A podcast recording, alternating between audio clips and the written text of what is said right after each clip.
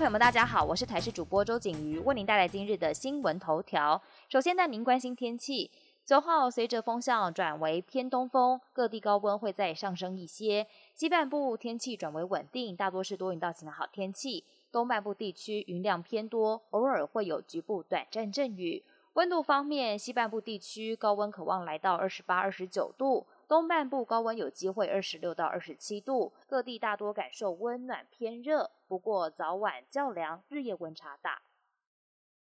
总统蔡英文日前跟确诊家人聚会，八号展开十天居家隔离。但是有感染科专家认为，即便总统一采是阴性，也不能太快放松，因为感染 Omicron 潜伏期是三天，因此家人发病前的四到五天就已经具有传染力，也会有染疫风险。另外，PCR 检测也不能排除未阳性，认为总统应该要再裁剪一到两次比较保险。总统府表示，蔡总统在解隔离前还会再进行两次检测，不会掉以轻心。行政院主计总处公布最新消费者物价指数，三月份消费者物价总指数 CPI 较上个月涨了百分之零点三一，经调整季节变动因素后涨百分之零点七四，年增百分之三点二七。创一百零一年九月以来九年半以来最大涨幅。关于三月 CPI 上涨的原因，主要是受到油料费随国际油价调涨，以及蔬菜受上个月寒流递延影响价格上扬，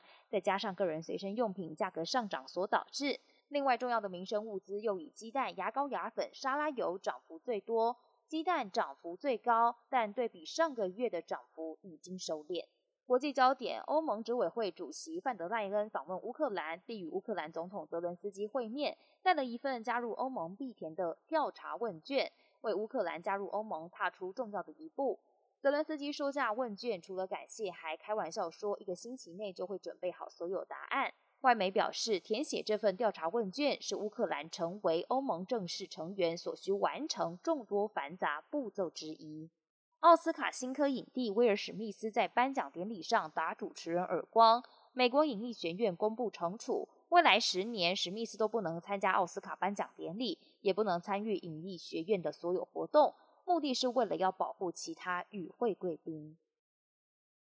乌俄战争爆发后，俄罗斯总统普京罕见提升和赫族警戒，如今还被质疑他日前出席一场告别式时。随护手提的神秘公事包，就是传闻中的核足球，让普廷可以远端授权下令动用核武。面对威胁，北约成员国斯洛伐克还宣布向乌克兰捐赠 S 三百防空系统，协助捍卫领空。本节新闻由台视新闻制作，感谢您的收听。更多讯息请锁定台视各界新闻与台视新闻 YouTube 频道。